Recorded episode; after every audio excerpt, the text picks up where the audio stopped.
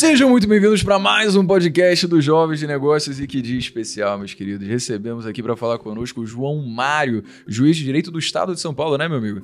Exatamente. Grande amigo Breno, que alegria estar compartilhando essa manhã com você. A gente tá revolucionando a plataforma de podcasts aqui agora, também gravando imagens aqui com vídeo de tudo essa conversa. Se você tá ouvindo pelo Spotify, pelo Google Podcast, pelo Apple Podcast, você tá ouvindo qualquer plataforma de streaming que seja, toda essa nossa conversa aqui foi gravada e tá no nosso canal do YouTube também, que não é o Jovem de Negócio. O nome do canal é Podcast JN tá? Então você vai lá agora, tô deixando o link aqui na descrição. Cara, mas você fala com uma formalidade.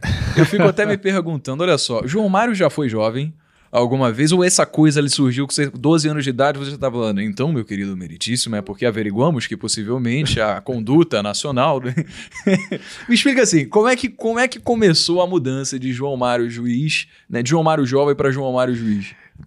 Meu amigo Breno, inicialmente você vai ter que me explicar que história é essa que um dia já foi jovem. É, é, que, que é isso? É, é, engraçado, né? Porque a gente fala com, com, com, essas formalidades e tal, eu costumo usar bastante isso também.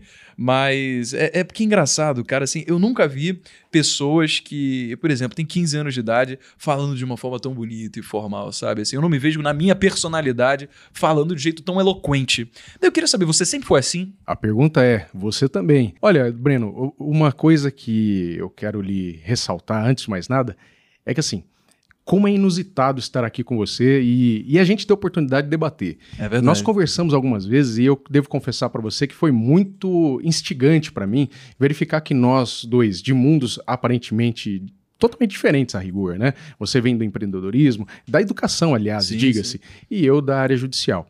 Agora, é muito interessante verificar como as nossas as nossas cabeças, as nossas opiniões, elas acabam se conectando. E, é, e, é interessante perceber que essa, essa nossa conversa ela acentua um aspecto. Uhum. Como a multidisciplinariedade ela é importante. Ela é indispensável. Então eu quero inicialmente te agradecer é, é, uma honra realmente estar aqui, não só pelo apreço que eu tenho pela sua pessoa, não só pelas conversas é, agradáveis que nós temos, eu aprendo muito com isso, mas poder falar com um público seu, uma audiência de jovens empreendedores, de jovens que Sim. buscam crescer, que buscam se desenvolver. E eu espero nessa manhã de alguma forma colaborar, mas aprender mais, porque você tem, tem me surpreendido com seu conhecimento. E a formalidade é toda sua, deixo ela para você. Ah, cara, que bacana, obrigado pelo carinho, mas eu acho que em todos os momentos, sem exceção que a gente trouxe uma conversa em pauta. A linha de raciocínio que se desenvolveu a partir disso, acho que foi muito maior do que a gente estava esperando no primeiro momento, sabe? Sempre foi uma coisa que levou para uma conversa muito mais profunda. Eu sei que não vai ser diferente hoje. Aí eu, eu queria só, antes da gente começar a entrar a fundo aqui, é, que você se introduzisse, assim, o que, que foi que você buscou ao querer procurar o direito, né? Sendo que a gente se conheceu num contexto até um tanto inusitado, como você acabou de falar. Por exemplo, a gente estava na casa, num pequeno evento de networking ali, cheio de empresários, e você talvez acabasse sendo até o peixe fora d'água, no sentido por ser uma pessoa, como você se denomina, um agente público, né? Então, vamos lá. Antes da gente chegar na sua história, então por que que nesse contexto, como é que você entrou nesse contexto de empreendedorismo para ter esse networking tão bacana que você tem hoje e fez o que a gente se, se interasse aqui? Perfeito. Eu vou começar respondendo uh, ao contrário. Eu sempre tive o objetivo de é, atuar de alguma forma resolvendo questões, trazendo a reflexão, soluções para questões do cotidiano. Meu pai era membro do Ministério Público, ele se aposentou recentemente, uhum. promotor de justiça, e se aposentou como procurador de justiça. Então, desde pequeno vivi esse ambiente. Então, junto ao Ministério Público, ao tribunal, próximo a juízes e embargadores. Perfeito. Mas esse não era meu objetivo inicial, Breno.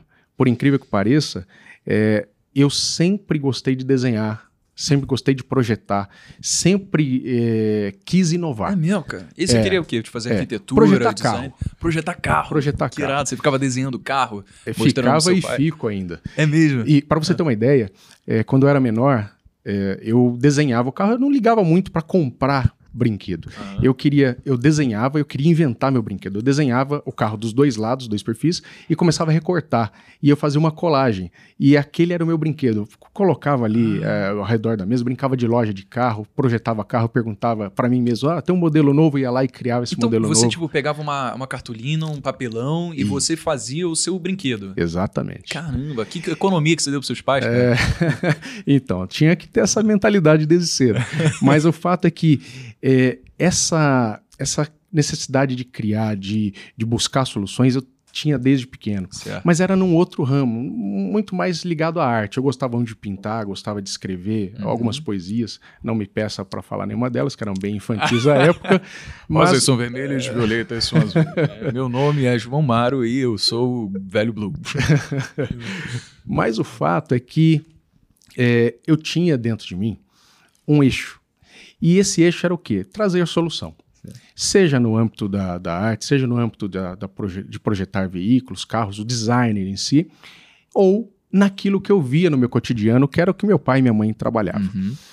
Então, quando é, eu me formei, eu me formei, entrei na faculdade em 97, me formei em 2000, colei grau em 2001 e advoguei até 2006.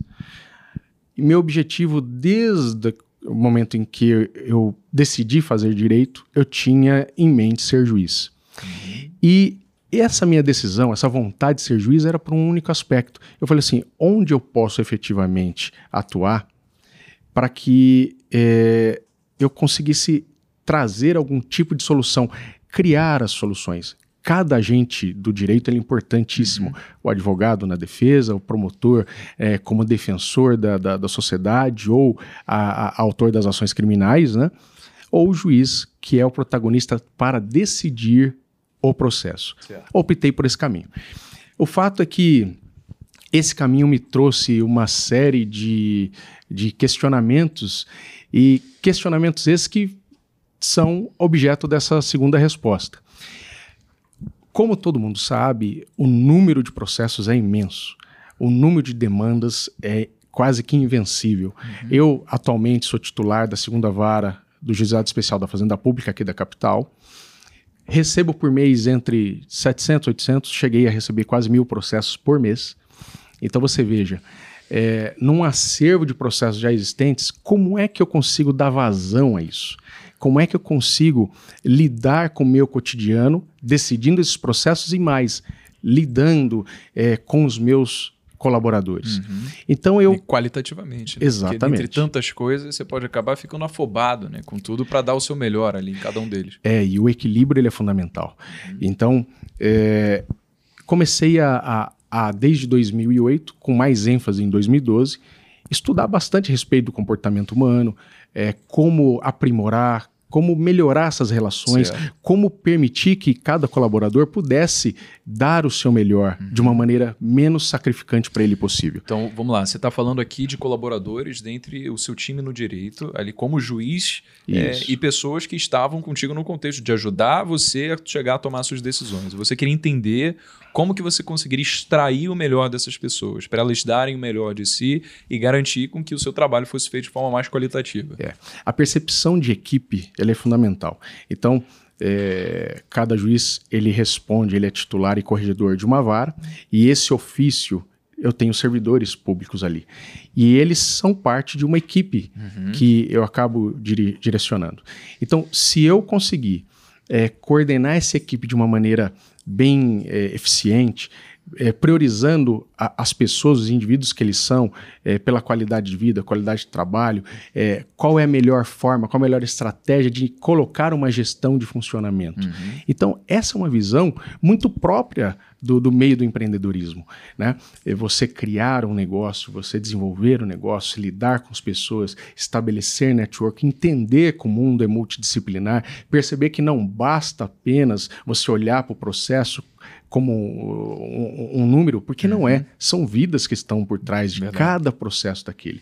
Então, imagina, você tem que fazer um exercício de controle pessoal muito intenso, para que a sua própria vida não perca os rumos, você tem que pensar na saúde, na família, né, na, na sua, no, seu, no seu aprimoramento profissional e, ao mesmo tempo, pensar em todas essas esferas dos seus colaboradores, sabendo que do outro lado, na outra ponta, tem vidas que estão sendo impactadas pela sua decisão. Que legal, cara. E sim, esse, essa mentalidade que você teve de querer buscar conhecimentos que estão fora, a princípio, da área do direito, né, para você conseguir aplicá-los no direito, é uma coisa que não necessariamente é tão praxe das pessoas que talvez estejam numa posição semelhante à sua, né? Por que, que você é, viu que existia talvez uma ineficiência do funcionalismo público para você é, conseguir de fato atrás desses conhecimentos e não simplesmente ficar, tipo, levantar a mão e falar: olha, eu estou confortável aqui, sou juiz, tenho é, a minha autoridade, eu sou reconhecido, tenho meu emprego. E sabe, e por que, que você escolheu tomar iniciativa ao invés de ficar de boa? Bom, primeiro acho que a sua pergunta ela pode ser sintetizada em um aspecto, que é da estabilidade. Então, veja, é, todos os, esses elementos que você colocou estão ligados a uma estabilidade financeira ou profissional. Uhum. No entanto, nós sabemos muito bem que a vida ela tem outras áreas. Sem dúvida. Como é que eu, que eu crio uma, uma um equilíbrio? Então, ao invés de buscar estabilidade, eu busco equilíbrio. Uhum. E esse equilíbrio pressupõe eu desenvolver em mim uma qualidade de mentalidade, de comportamento, de ações. Essa esse plexo de decisões ele possa também alcançar aqueles que trabalham comigo e a partir dessas relações eu gerar uma harmonia entre João Mário, indivíduo, como pessoa, como cidadão, João Mário, profissional, juiz de direito, João Mário, pai, João Mário, marido e amigo. Então veja, quando eu estabeleço esse equilíbrio, eu começo a entender que eu sou apenas uma peça de tudo isso. Eu não sou o, único protagonista e todos estão dependendo ou relacionados a mim. Não, eu sou peça de um, de, um, de, um, de, um grande, de um grande tabuleiro onde o equilíbrio tem que permanecer. Agora, a pergunta é: você vive pelo ensinamento ou vive pelo exemplo? Como é que se faz isso? Uhum. A melhor forma é o exemplo. Eu tenho ser, plena certeza e estou convicto nisso. Quanto você estabelece esse tipo de parâmetro, o respeito, o equilíbrio, a, o seu engajamento, a sua dedicação para que o ser humano, no meu caso, João Mário, e todos aqueles que estão ao meu redor possam ter uma qualidade de vida, uma qualidade funcional melhor, com certeza eu encontro na minha profissão o seu verdadeiro sentido. É, mas é interessantíssimo você trazer essa perspectiva, porque, de novo, isso daí não é algo que você aprende na faculdade. Não existe uma matéria né, sobre equilíbrio de vida, sobre as áreas de conhecimento multidisciplinares que a gente precisa desenvolver para conseguir performar bem na nossa vida, independentemente do que faça. Né? Então, eu imagino que tenha existido talvez algum ponto de inflexão, algum momento na sua vida onde você teve um estalo, talvez que você estava completamente diferente que é hoje, assim, afobado, cheio de coisa para fazer, desestimulado com o que você estava fazendo, mas que fez você ter esse essa, essa como é que eu posso dizer, realização, que você precisava mudar alguma coisa. Chegou a acontecer? Olha, eu penso que é um conjunto, né? Um conjunto de coisas. Eu, eu comecei minha vida morando sozinho mais cedo, por umas questões é, familiares, é, mas minha vida sempre foi extremamente boa e equilibrada.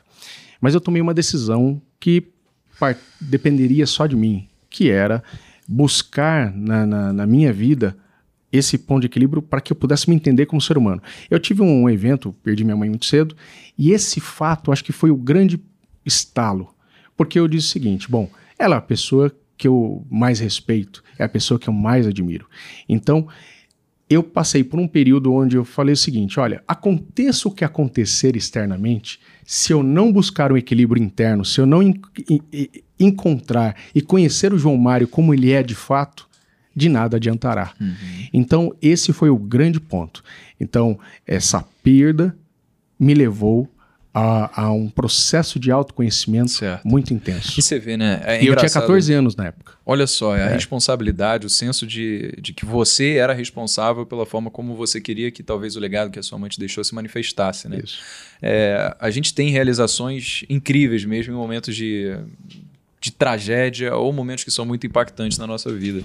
Você vê, é, quando é, eu quando eu tinha 13 anos também fui deparar com uma quantidade de dinheiro dado ao falecimento do meu pai, que jamais uma criança de 13 anos deveria ter se deparado, né?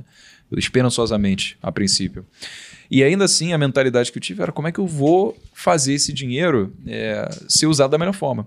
Seja quando fosse fazer faculdade de medicina, quisesse criar um escritório, seja quando for fazer outra coisa, quando eu tivesse um propósito de fato para conseguir aplicar ele de forma que fosse deixar meu pai orgulhoso, né? Só que esse é o tipo de, de realização que a gente tem somente quando a gente passa por momentos que, assim, não é a maior parte das pessoas que deveriam passar, sabe? E que bom, que bom que muitas pessoas é, até hoje não passaram por um momento de tanta tragédia assim.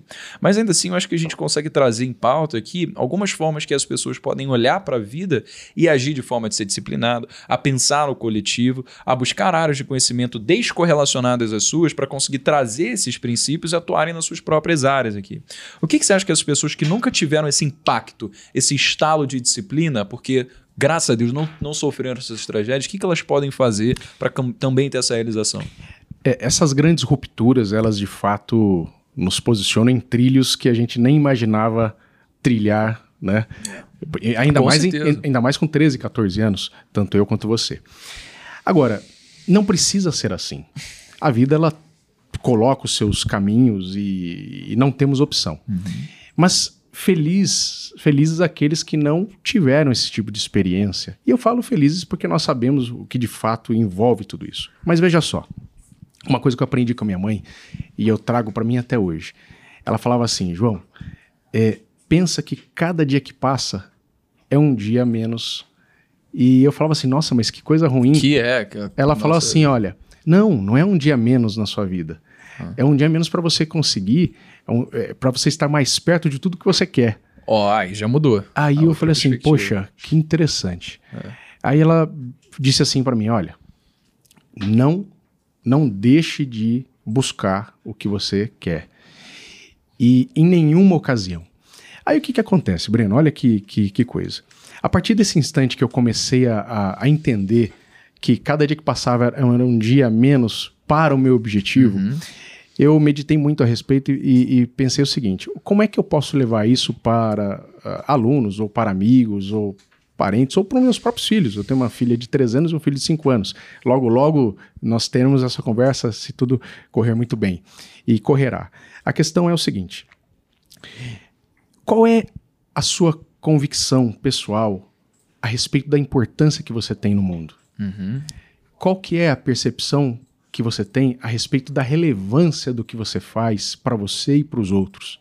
Qual é o seu papel aqui. Você não precisa passar por grandes perdas, você não precisa passar é, é, por, por situações como essas para entender que você é um indivíduo, você é um ser único, é, inigualável, é, você tem suas características que não se, não se confundem com ninguém. Daí a é. palavra indivíduo. Olha que bacana. Você é um ator é, de uma vida e protagonista de um contexto. Você pode, de fato, influenciar na vida das pessoas quando você nem imagina que esteja fazendo.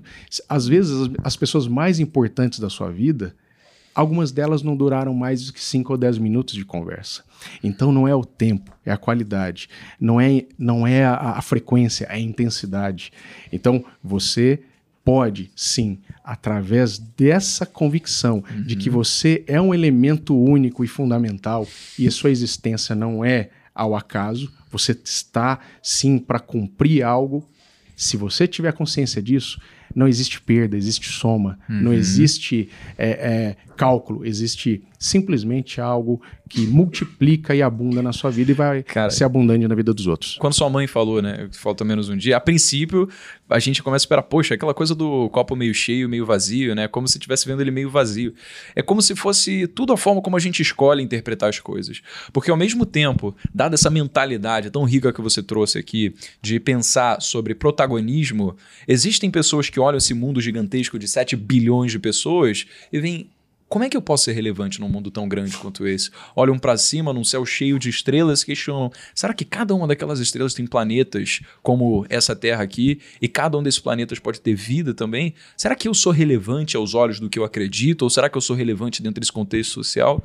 E isso acaba fazendo com que as pessoas acabem é, se sentindo menosprezadas, sabe? Como se elas não tivessem relevância e importância nos acontecimentos do mundo. Só que acho que uma forma legal, como você colocou aqui, de ver é, o sentimento de que a gente tem muito pelo qual ser grato na nossa vida. Porque, vamos lá, olha só o que aconteceu: uma tragédia na sua vida com 14 anos de idade, perder sua mãe, e você conseguir transformar isso em um, cara, uma bazuca de coisa boa que vai acontecer na sua vida, sabe? Você moldou a forma como você pensa e como você age, você decidiu interpretar isso como algo que para você foi, não, eu vou agir desse jeito agora porque eu preciso honrar minha mãe, porque eu quero ser responsável em relação a isso. É a mesma coisa, sabe? É se perguntar, o que, que a gente tem hoje? Que caso a gente não tivesse na nossa vida, a nossa vida seria pior, sabe? Porque as pessoas falam: ah, não, mas eu não tenho nada para ser grato eu tô com a vida assim, cara, horrível, sabe? Ah, terminei com, com, com a minha esposa, os meus filhos não gostam de mim, eu não tenho mais pai, não tem ninguém na minha vida que eu. Mas será que você não tem nada pelo qual ser grato? Que você pode agradecer a vida que tem, de sentir como se tivesse responsabilidade e protagonismo na vida? Porque pensa, se você não tivesse, vamos dizer, cara, você tem olho, vamos dizer se tivesse menos um olho, você seria tão. Você gostaria que isso acontecesse? Ou sei lá, você está com algum contexto, alguma coisa que você sabe que na sua vida você valoriza, mesmo que de forma intangível, mesmo de forma tão pequena, que caso você não tivesse, faria toda a diferença, sabe? Então isso é uma colocação que traz a gente em foco, em perspectiva, em relação à nossa própria importância em relação ao mundo. Tá. Se você entender que você é um indivíduo e você é um universo ao mesmo tempo, a sua pequenez física não se confunde com, a, com o gigantismo da, do, do, seu potencial, de quem você pode ser, do que você pode fazer. Uhum. A questão da gratidão é aonde a sua gratidão está orbitando. Uhum. Se ela está orbitando no teu ser, na sua essência, a sua gratidão ela tende a frutificar, a gerar bons resultados, uhum. a gerar bons benefícios para terceiros.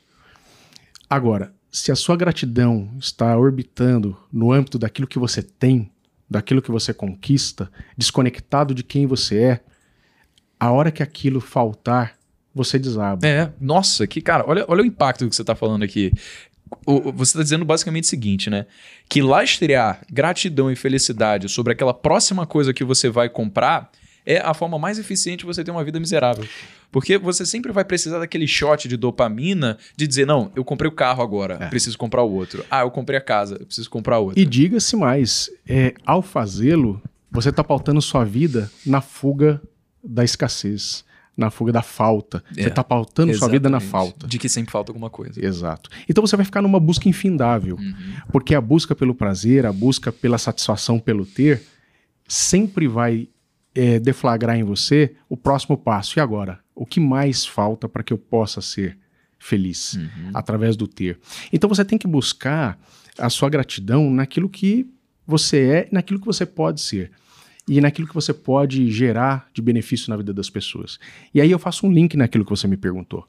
Então, o que, que o direito, essencialmente, ou até a atividade como juiz, eu posso é, realizar essa, esse, esse, esse espectro que nós estamos colocando aqui. Breno, sem qualquer tipo de, de, de, de demagogia ou qualquer outro nome que se queira dar. O fato é que, ali como juiz, podendo ver, uh, principalmente no juízo de família, isso, isso a gente sente com mais ênfase, julgando causas de família, você percebendo, poxa, não precisava ser assim. Uhum. Poxa, vocês estão discutindo sobre um assunto quando na verdade a causa é outra. E aí veio sempre aquele questionamento a mim: será que é, basta decidir ou eu preciso sempre ir além, buscar solucionar? Aí você começa a dizer o seguinte: eu sou grato na minha profissão, eu sou grato pela minha vida. A partir do instante que eu utilizo aqueles recursos para levar o que para aquelas pessoas? Uma solução em cima de algo que elas sequer muitas vezes estão enxergando ou se enxergam, não dão o devido valor. Uhum. Então, quando você é, atua é, na magistratura, é, é, convicto de que você pode fazer a diferença, você pode trazer claridade a respeito daquilo que está acontecendo, as pessoas podem perceber que, puxa, não precisa ser assim e aí você verificar aquela família ou aquela relação jurídica tomar um outro rumo, você fala, poxa, uhum. que fantástico é poder proporcionar isso.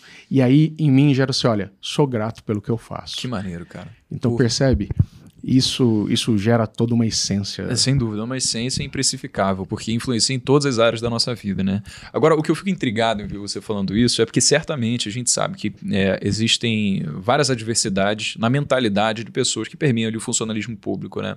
Por exemplo, por experiência própria, obviamente, experiência própria não quer dizer que é verdade ou mentira, isso quer dizer que é a minha experiência, né? Já aconteceu várias vezes de estar em alguma circunstância onde tem funcionários públicos que estão desmotivados, que tratam as pessoas mal, que claramente não tão felizes em estarem ali e de longe não tem essa mentalidade que você acabou de trazer em pauta, né? E aí é, eu te pergunto assim, será que para essas pessoas é simples a gente simples, a gente dizer, olha, você precisa ser grato? Só que a gratidão tem que vir no presente de dentro sobre o que você tem hoje, porque assim você consegue felicidade no longo prazo. Ou talvez seja um pouco ingênuo da nossa parte assumir que as circunstâncias que moldaram a nossa personalidade fizeram a gente pensar desse jeito são absolutamente intangíveis, dado todos os problemas, adversidades que a gente, dado a nossa experiência de vida, não consegue nem vislumbrar.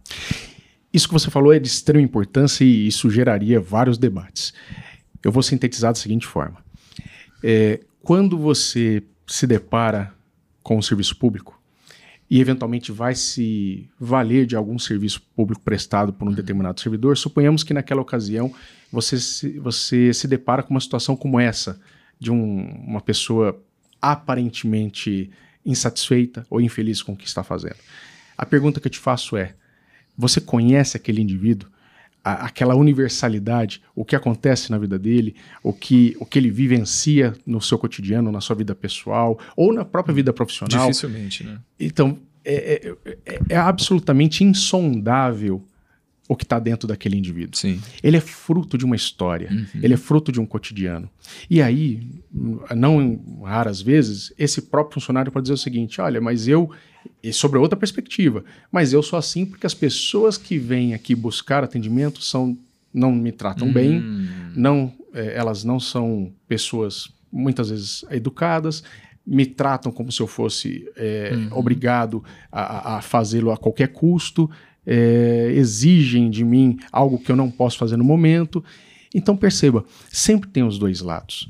Então, da mesma forma que é preciso pensar na qualidade de vida, na qualidade funcional, na qualidade mental, uhum. psicológica e emocional desses servidores, mas também pensar que a sociedade ela precisa compreender que aquelas pessoas estão ali prestando um serviço público para ajudá-las, para uhum. auxiliá-las e que merecem todo o respeito possível. Com certeza. Então, é muito complexo. É claro que existem pessoas tanto dentro quanto fora do uhum. balcão com Lógico, existem várias nuances. Né? né? É aquela coisa, assim, a gente, você já deve ter conversado com alguma pessoa, ou algumas na sua vida, ao longo da sua trajetória, que você falou alguma coisa sem a intenção de magoar e elas levaram para um lado que você nunca nem imaginaria que elas levaram no negativo, né?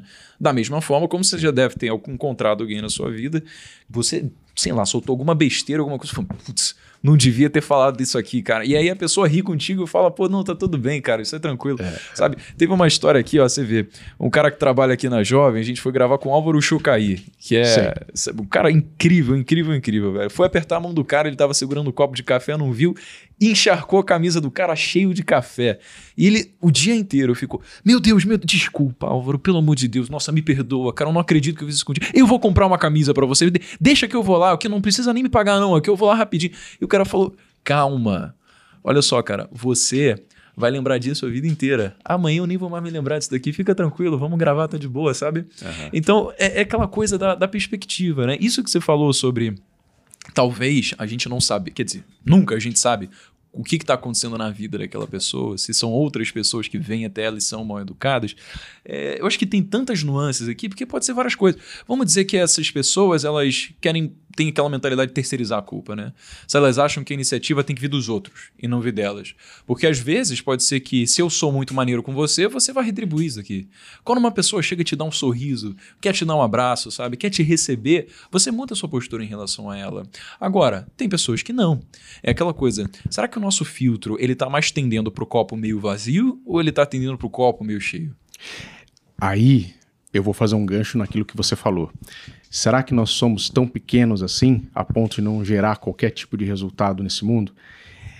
S será que é, o meu resultado não vem do somatório de ações cotidianas até que esse copo possa se encher e transbordar? Ou será que eu não sou a gota decisiva para que tudo isso de bom venha transbordar na vida dos outros? Olha só. Então, veja, é, como eu disse, são insondáveis uh, os universos individuais. Mas nós temos que ter consciência de que, um, não podemos ficar responsabilizando ninguém Uhum. pelas nossas próprios, pelos nossos próprios contextos e histórias. Legal. Assim como eu e você, lá em 13, 14 anos, tomamos decisões que nos trouxeram onde nós estamos hoje Exatamente, e com podemos. Pô, felizmente, colaborar. Nossa, que bacana isso. Agora, é, nós somos indivíduos que se inserem num contexto. Uhum.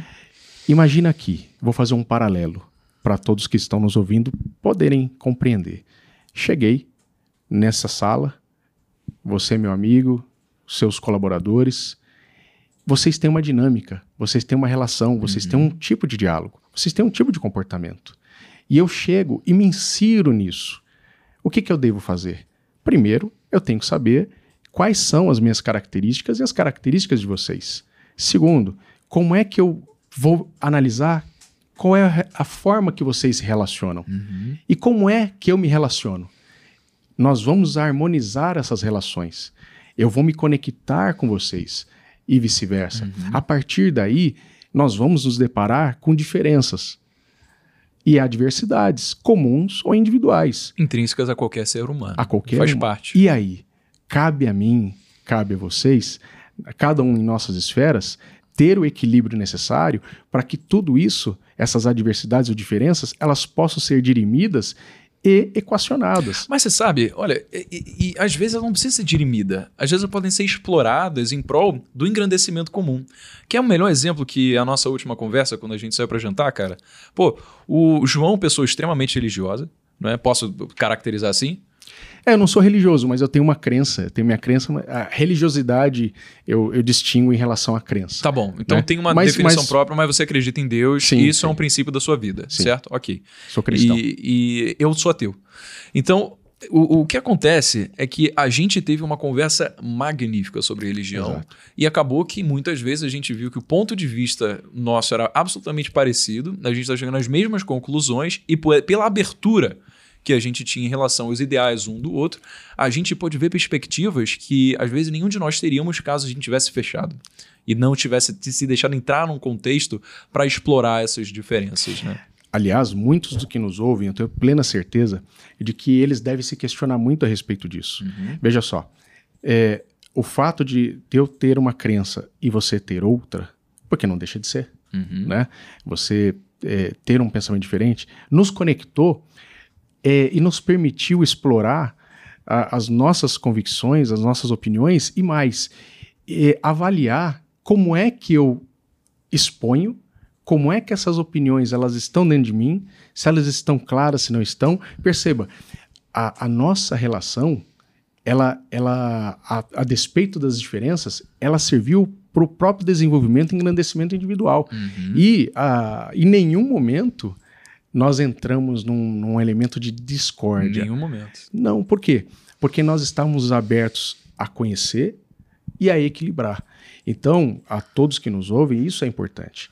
É, não, não criar segmentações, Uhum. é, entender, e isso foi um ponto que nós debatemos. Não adianta ser tolerante Uhum. sobre o aspecto de, olha, é, eu te respeito, mas não aceito. Uhum. Então eu, eu reservo para mim o direito de não te aceitar. É como se tivesse um pensamento pré-concebido já antes de você né, É. se engajar numa conversa. Então, assim, ao invés de eu tolerar o- a visão do, do, do, do Breno, o que, que eu vou fazer? Eu vou respeitar o Breno, vou entender o Breno, Uhum. e ao entendê-lo e ao respeitá-lo, estou me respeitando e me entendendo. Aham. E nós, e nós estamos, a partir daí, tendo uma, uma transparência entre nós dois, e essa transparência gera o quê? Um equilíbrio. Sem dúvida. É, nós estamos equilibrados, conversamos sobre todo e qualquer assunto, sem ofensas pessoais, sem diferenças é, é, é, que possam gerar em, em Uhum. nós rupturas. Com certeza. As nossas diferenças nos, nos, tornam convergentes, porque nós somos únicos e porque nós podemos complementar na nossa vida e na vida dos outros. Sem dúvida, cara. É tão bacana você saber que você pode falar com uma pessoa sobre qualquer coisa, que isso vai ser encarado como um ponto de crescimento, Sim. não um ponto de discórdia. Exato. Porque é tudo em relação àquela interpretação que você escolhe dar, né? Eu acho que todo mundo é, pode escolher exatamente a forma como vai interpretar os inputs que chegam até ela. Se o switch na sua cabeça estiver ligado ali para o negativo, então você fala, opa, peraí, Pô, não, mas você está falando aqui de, de Deus, isso daqui é coisa séria, não quero nem. Olha o que, que você vai falar, hein? Olha só. Exato. Por outro lado, se você está com o switch ali da abertura, então o que você tem é, caramba, eu nunca pensei desse jeito aqui. Deixa eu ver se eu consigo aprender alguma coisa nisso. Acaba sendo um exercício de solidariedade, de você se Exato. colocar no sapato das outras é. pessoas, como você falou aí, para você entender a sua visão. Você buscar é, essa, o engrandecimento mútuo acaba sendo simplesmente você se deixar aprender coisas novas, né? E na pior das hipóteses, sabe o que acontece? É às vezes você conseguir olhar de fato pela perspectiva de outra pessoa e desenvolver argumentos que consigam ainda contrapor os pontos que foram apresentados contra ela no primeiro momento, né? Sim. Ou seja, você, quando. Se você está num contexto onde você quer expor, elencar as suas observações, melhor que você tenha argumentos bem construídos com uma linha de raciocínio lógica sólida para você conseguir se dar como convencido, né? Agora, Breno, me diz uma coisa. É, melhor do que dar respostas é fazer boas perguntas, Sem não é dúvida. mesmo? Então, vamos lá. A partir do instante que você coloca avaliar a situação sob a ótica da outra pessoa, uhum. é, você está dizendo o seguinte: olha, eu preciso ser empático. Eu preciso, eu preciso compreender como que essa pessoa vê o mundo. Sim. Eu preciso compreender como é que ela vê essa, essa situação que precisa ser solucionada. E aí, Breno, você vai se deparar com o seguinte: eu, você e todos aqueles que nos ouvem. Poxa, então eu tenho que fazer um exercício quase que de um esvaziamento parcial de quem eu sou, das minhas convicções, para que eu possa entender, pelo menos, como essa pessoa vê aquela situação como é que ela se envolveu nisso, uhum. como é que ela se desenvolve naquilo, como é que ela vai sair. Com certeza. E aí sim, aí sim vem aquela sua gota fundamental. Olha, eu posso, eu posso é, nesse seu solo torná-lo mais fértil com tal conhecimento, uhum. com tal visão. Mas você precisa não impor, você precisa compreender que, que, que você pode colaborar muito. Agora, qual que é a diferença disso em relação ao que um juiz, por exemplo, faz no seu cotidiano. Não se trata do juiz aplicar apenas a lei e, e, e, em alguns casos, dar o seu convencimento. Ele precisa entender que, muitas vezes, a solução ela vai, é, não raras vezes, contrária à sua própria convicção pessoal. Uhum. Você veja, eu vou dar um exemplo. É, é, quando se falava, se debatia a respeito da possibilidade de, do aborto do, da criança anencéfala, aquela criança que nasce com má formação cerebral certo. ou sem cérebro. É, é possível ou não autorizar o aborto em situações. Olha que situação difícil, complexa. É. E aí que de... responsabilidade nas mãos de um indivíduo sobre a vida das outras pessoas. Pois é. Aí você se depara, por exemplo, com um juiz que é contrário a ceifar a vida de quem quer que seja. Uhum. E de repente ele tem que avaliar aquilo não sobre as suas próprias premissas apenas, mas verificar o que é necessário para que se estabeleça um reequilíbrio, se estabeleça uma vida é, é, é, digna para aquelas pessoas e para aquele ser, uhum. para aquele indivíduo que, que está para nascer. Outra coisa, é, acho que foi alvo de uma conversa que nós tivemos, é, é, quanto vale uma vida. Uma vale mais que a outra? Evidente que não. Agora, quais são os parâmetros de solução? Onde a razoabilidade e a proporcionalidade vai colocar ah, os seus olhos, o seu bom senso, o seu bom senso enquanto indivíduo em choque com o senso comum. Uhum. Como é que você vai equilibrar tudo isso? É. Então veja que quando é, você fez aquela pergunta inicial, João, mas é, você não se sentiu alguém fora do ambiente? Não. Sabe por quê? Porque eu vejo que o que eu faço todo dia... Ah, na dia, casa cheia de empresários. É, naquela, naquela reunião, eu falo assim, puxa, o que eu vejo que vocês conversam, é. a, as coisas que, que, que vocês debatem, elas são essencialmente as relações humanas pu nuas Pura e cruas. E, e é tudo aquilo que eu faço todos os dias. E vocês têm que lidar com diferenças, vocês têm que lidar com crises, vocês têm que lidar buscando soluções, buscando inovar, buscando é, é, é, ser criativo e inovador, Uhum. né? Então, eu falo assim, olha, como a visão é, empreendedora, uma gestão eficiente, é, conhecer o ser humano, tem tudo a ver. Com certeza. É você trazer o empreendedorismo pro direito. Tem tudo a ver. Que bacana, cara. Agora, deixa eu mudar um pouquinho de assunto aqui, João, porque tem tanta coisa que eu quero falar contigo, porque Vamos lá. você é o tipo de pessoa que parece assim um poço de informação que eu consigo simplesmente cutucar pra ver só um pouquinho, sabe? Colocar o dedinho pra tirar e tem tanta coisa grandiosa que dá pra extrair daí.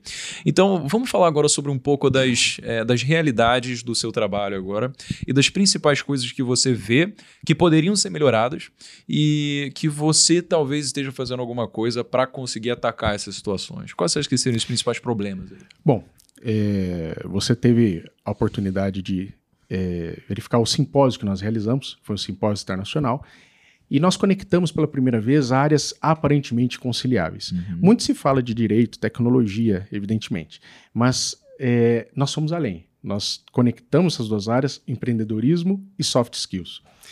Empreendedorismo soft skills têm uma, uma ligação bem estreita, né? são praticamente conectados na sua essência. Agora, veja só. É, quando se fala na, na tecnologia sendo aplicada no direito, o que, que nós temos como efeito imediato? Primeiro, a preocupação de uma massa gigantesca de advogados. Temos acho, que quase 2 milhões de, de formados, bacharéis Certo. em direito, e acho, talvez um pouco menos, eu não tenho esses dados atualizados, mas um pouco menos de advogados né, com AB, pessoas com AB. Uhum, Perfeito.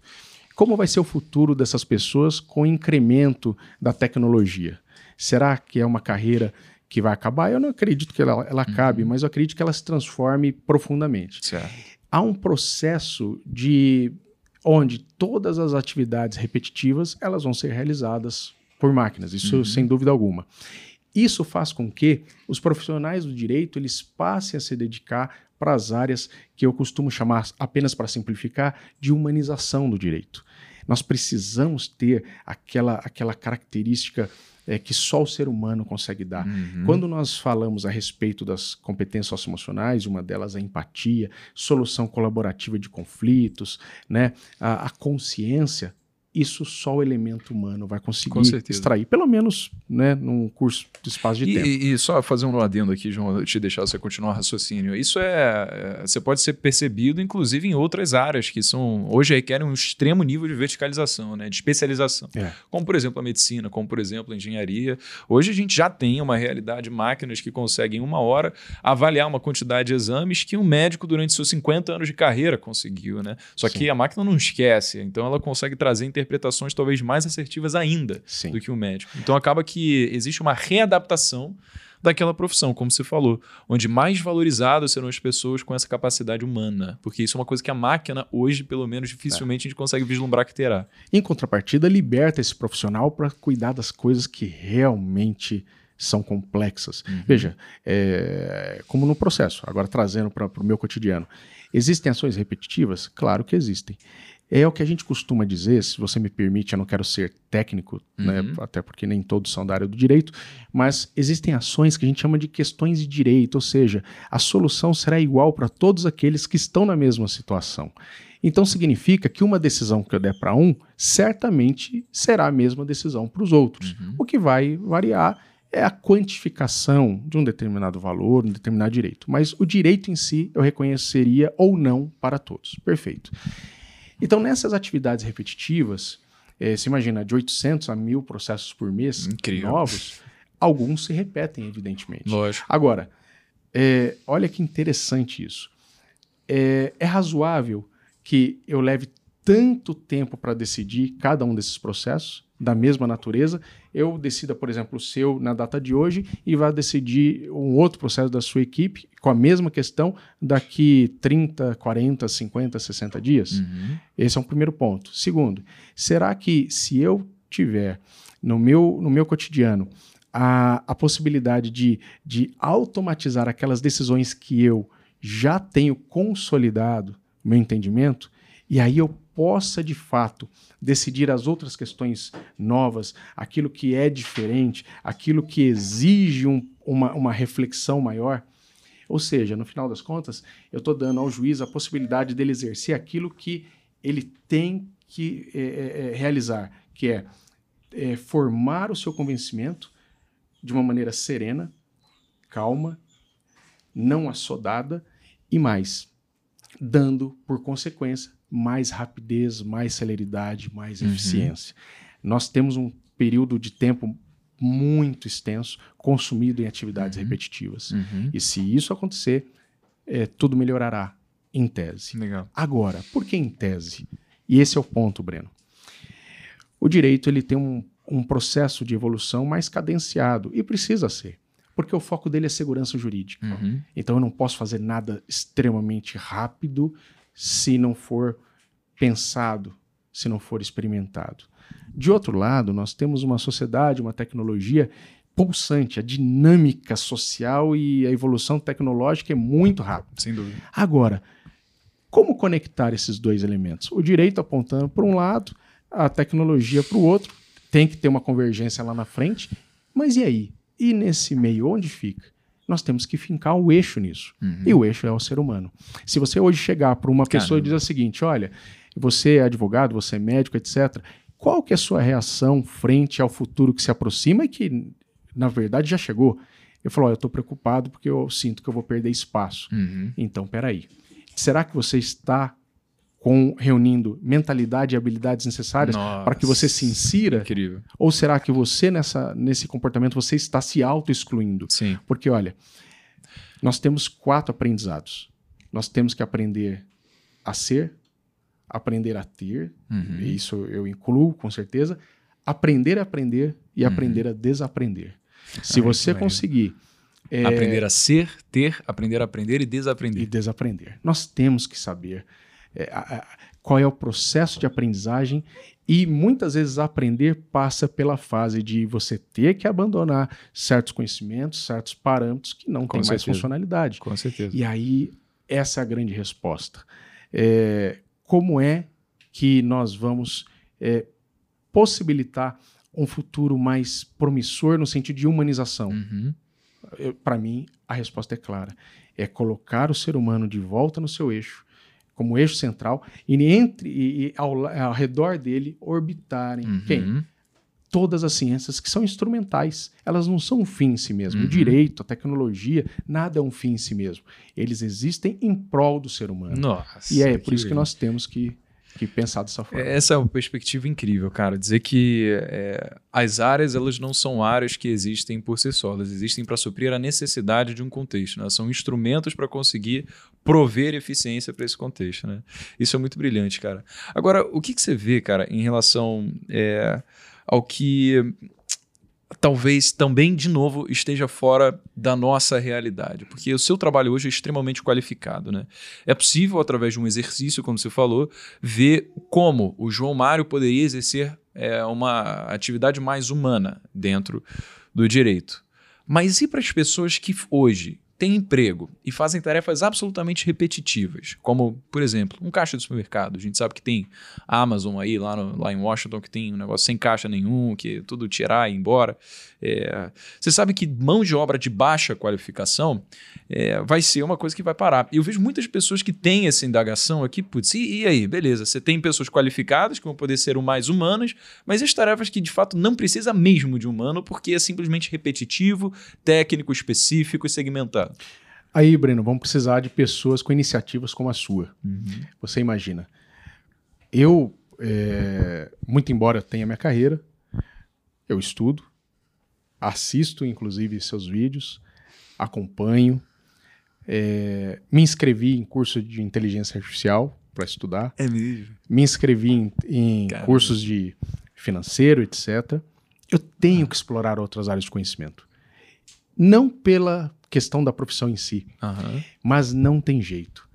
Aqueles cujas profissões deixarão de existir eles vão ter que se reinventar. Certo. Eles vão ter que desaprender e aprender. Eles vão ter que passar por toda essa escala. Eles vão ter que, muitas vezes, é, se ver com pessoas completamente distintas. É uhum. É quase que se reinventar. Sim. Porque lembra aquilo que nós falamos de 13, 14 anos? Uhum. Nós tivemos dificuldades. Podem ser outras, mas as adversidades elas vêm para o nosso crescimento e engrandecimento. E essa vai ser uma delas. Se essa for a nossa forma de interpretar, né? E ainda Exato. assim, você vê, toda vez que uma indústria é, sofre disrupção e as pessoas pensam, nossa, então quer dizer que os empregados da indústria de é, discos de. Como é que é o nome daquela parada lá que você coloca um disco enorme, né? Vitrola. É Vitrola o nome? Eu não, não, não é muito a minha época, ou é? cara. eu não vou. Disco responder. de vinil. É, vamos dizer, poxa. Você então... fez isso só para revelar a minha idade. então, cara, vamos, vamos pensar assim. Então, vamos dizer que as pessoas que, cara, não sei, serviam um cafezinho para os empresários do disco de vinil. Cara, assim, depois que chegou a indústria de CD, de disquete, depois chegou a indústria de iPod na Apple, então as pessoas puderam continuar é, basicamente migrando de indústria conforme essas coisas forem acontecendo, né? Porque Sim. ainda assim, às vezes simples coisas, como você servir um café, muda totalmente a experiência de quem está sendo servido ali. Porque o contato humano, a valorização do olho no olho, de você dar um sorriso, acolher com um abraço, isso é uma coisa que uma máquina jamais vai ser capaz de fazer, Sim. mesmo as melhores máquinas de servir café. Então acho que o pensamento é que se a gente consegue aceitar que a evolução da sociedade e que a alteração dessas áreas que hoje, de pessoas que são extremamente repetitivas, isso está vindo para o bem porque isso está vindo em prol dessa direção mais humana, em que essas pessoas também vão ter lugar. Né? É assim que eu penso, é assim que eu vejo também.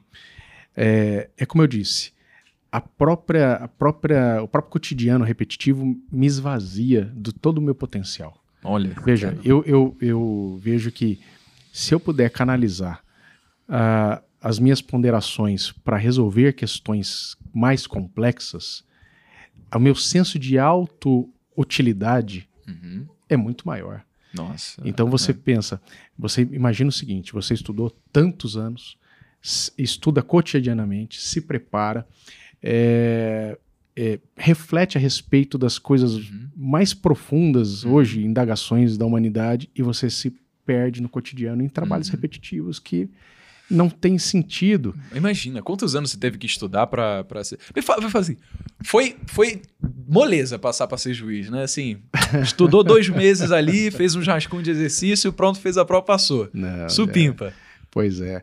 Então, pessoas. Uh, uh, não sei hoje como está a média, mas geralmente tinha uma média de 4, 5 anos de estudo, de estudo. depois da, da universidade. Cara, impressionante. Eu, eu, eu, tive. Eu, como estudei, e fica uma dica, né?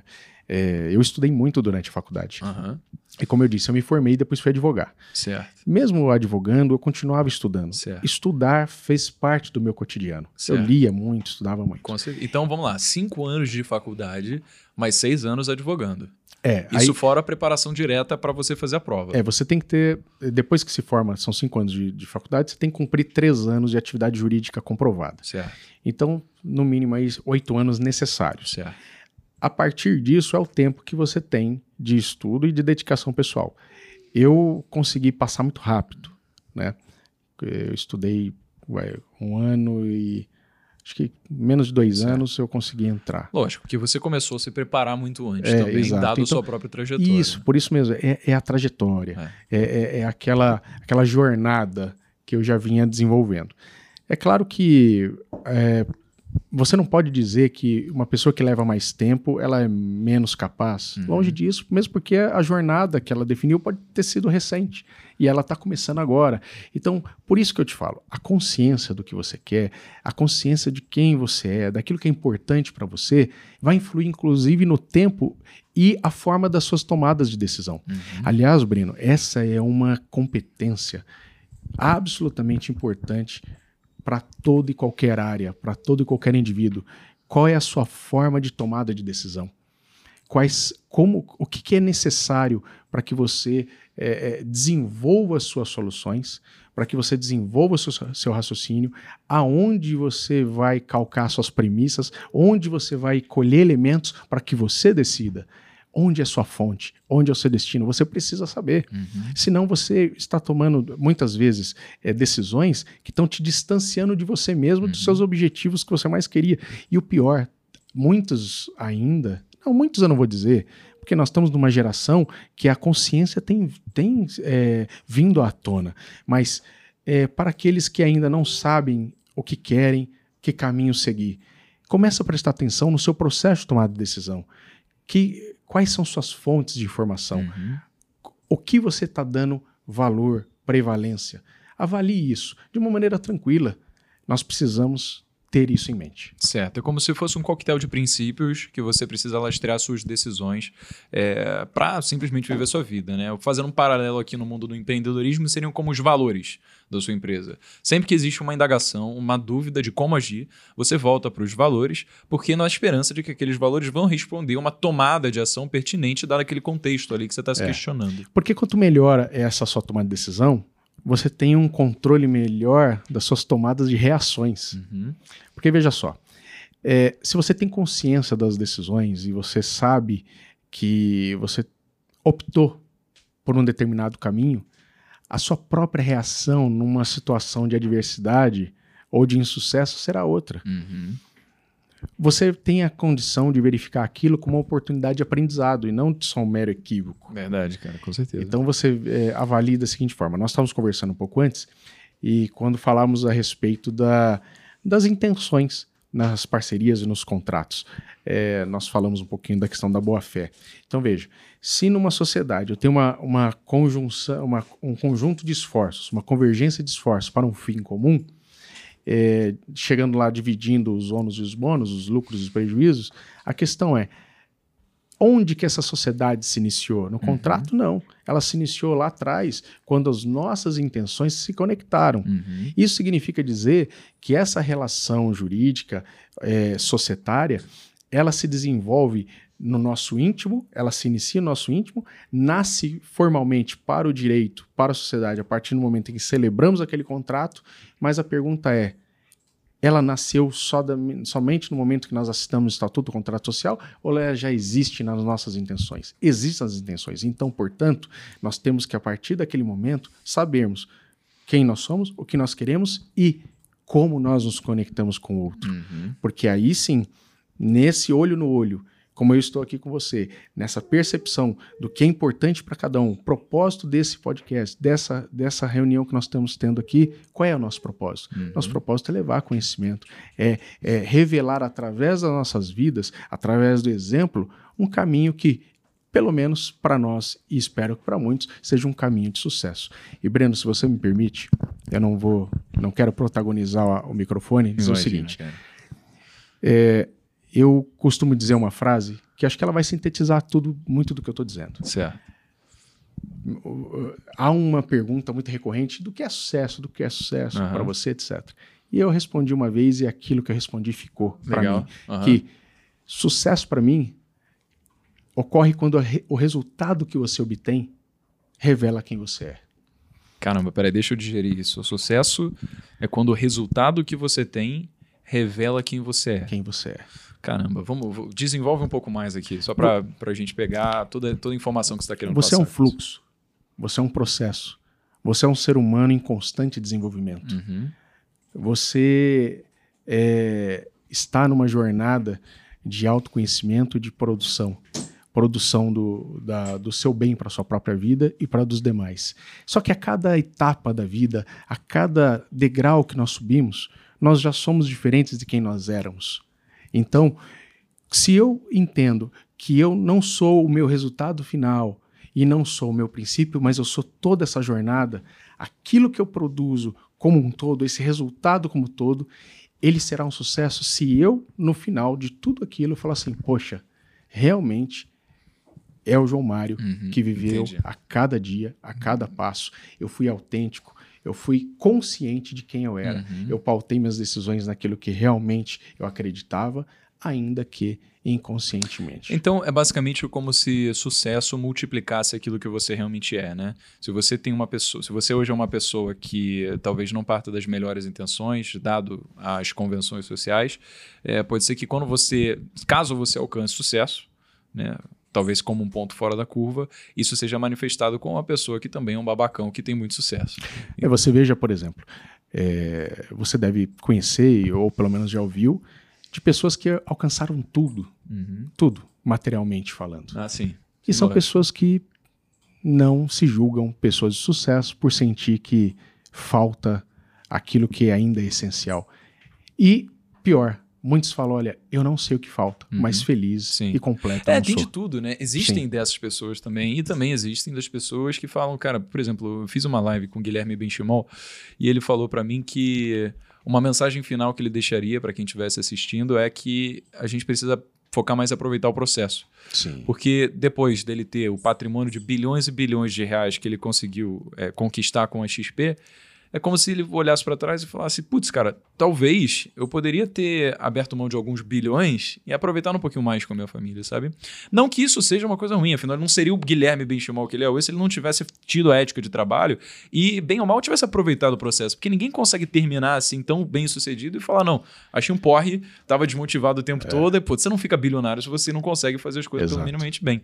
Mas eu acho que foi mais no sentido das pessoas e não da vida deles, sabe? Ah. Dele externalizar para quem estiver assistindo de que, cara, às vezes aproveitar o processo é encontrar aquilo que, caso você trabalhe em sua essência, o resultado final vai ser alguma coisa que te revela, que vai ser uma coisa que te agrada, que mostra para você mesmo que você está orgulhoso de ter conquistado aquilo para o mundo. Independentemente das horas, independentemente de você abrir mão de, às vezes, sair com os amigos, de beber, de fazer as coisas que talvez naquela hora para você não sejam os que mais vão garantir os resultados, porque você conseguindo encontrar alguma coisa que fazendo repetidamente ao longo do tempo faz você aproveitar o processo, eventualmente você consegue chegar até ele, né? Até o sucesso. Exatamente.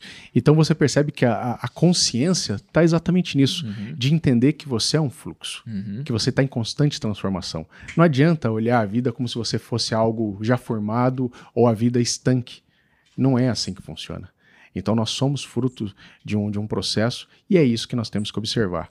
Então, é aquilo que nós conversávamos, lembra? É, o que é o legado? Uhum. Será que o legado é só aquilo que eu produzo ao final?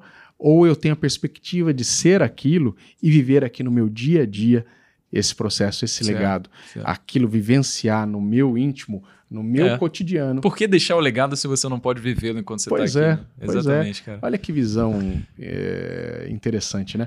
Mas e, e assim a, a, a- a humanidade evolui.